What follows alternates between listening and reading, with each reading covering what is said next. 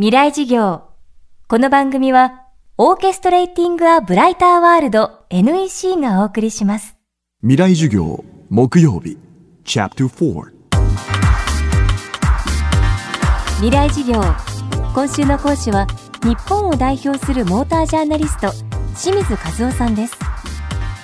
世界で初めてガソリン自動車が生まれたのは1886年。それまでの移動は馬でした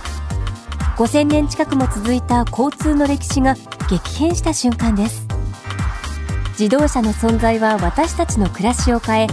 思い立った時に思い通りの場所に早く行くことを可能にしました。好きな場所に移動できるということ。それは人間にとってどんな意味を持っているのでしょうか。未来事業4時間目。テーマは幸せは移動距離に比例する。78年前に、まあ、デリーに行った時にまだ裸足の人たちがたくさんいて、まあそこはカースト制でこう非常に階級社会が激しくてですね靴のない人たちもまだいっぱいいるんですね。裸足で歩ってる。でそういう裸足で歩ってて移動できない人たちがいるんです。お金がないからで公共交通の乗り物もない。でそういう人たちは例えば20キロ離れたところにもし仕事があっても行けないんですね。でも20キロ離れたところに安く移動できる移動手段があったらそこで仕事をもらい家族にその日は一切れのパンを与えることができるんですね。ですから人々は移動するということがつまり豊かさは移動量かなっていう気はちょっと最近してるんですね。自分が一生の間どれだけ移動できたか。で移動距離が長いといろんな人と出会いますからそうするといろんな人の考え方を知ることができて知識が増えていくんですね。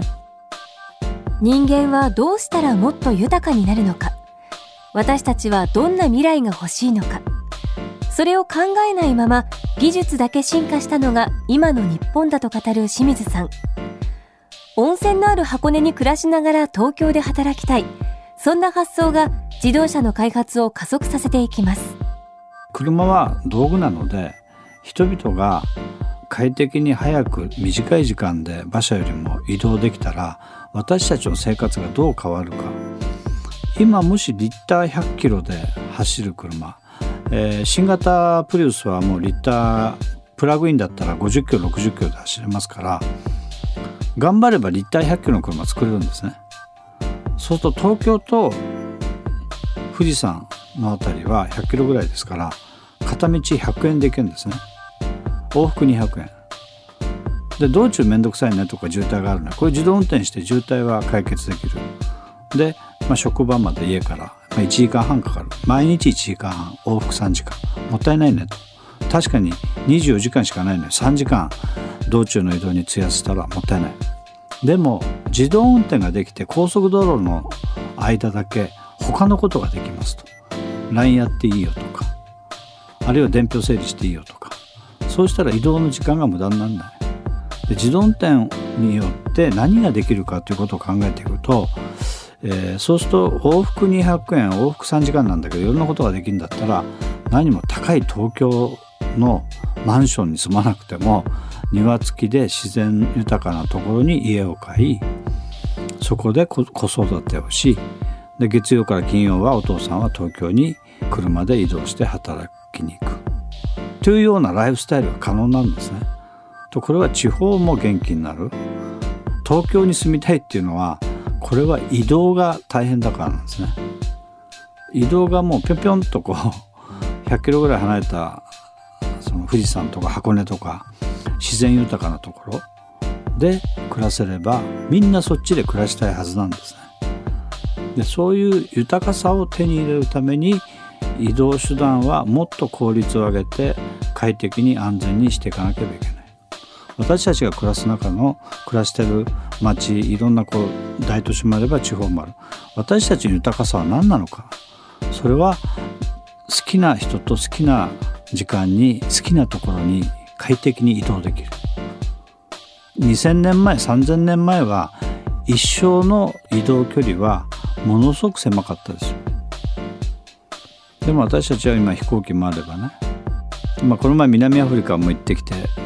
24時間ぐらいかかるんですけど飛行機も快適になったんでね映画見ながら寝ていけば南アフリカ着いちゃうんですね。とこれが地の果てかと思うとね地球1個じゃ足んねえなってこう思うんですね。で私たちは何をしたいのかどう暮らしていきたいのかってことをもっと考えていかないとその作ったものが生かされない。宝のまさに持ち崩され。今の日本はややもするとそういう感じになりやすいんですね。技術はある。ものづくりもある。職人もいる。でもみんな幸せかって言ったらそんなことないですよね。でも頑張ればもっとそういう夢とかビジョンを持てばそういう方向にものづくり技術を持っていけるんですね。でそれは政治家とかお役人とか企業に産業に任せるのではなくて自分たちがこうしたいっていう強い気持ちを持って発言していけばあその方向に世の中は多分動いていけると思いますね。未来事業。今週の講師はモータージャーナリストの清水和夫さん。今日は幸せは移動距離に比例するをテーマにお送りしました。来週は編集者でミニマリスト佐々木文夫さんの授業をお届けします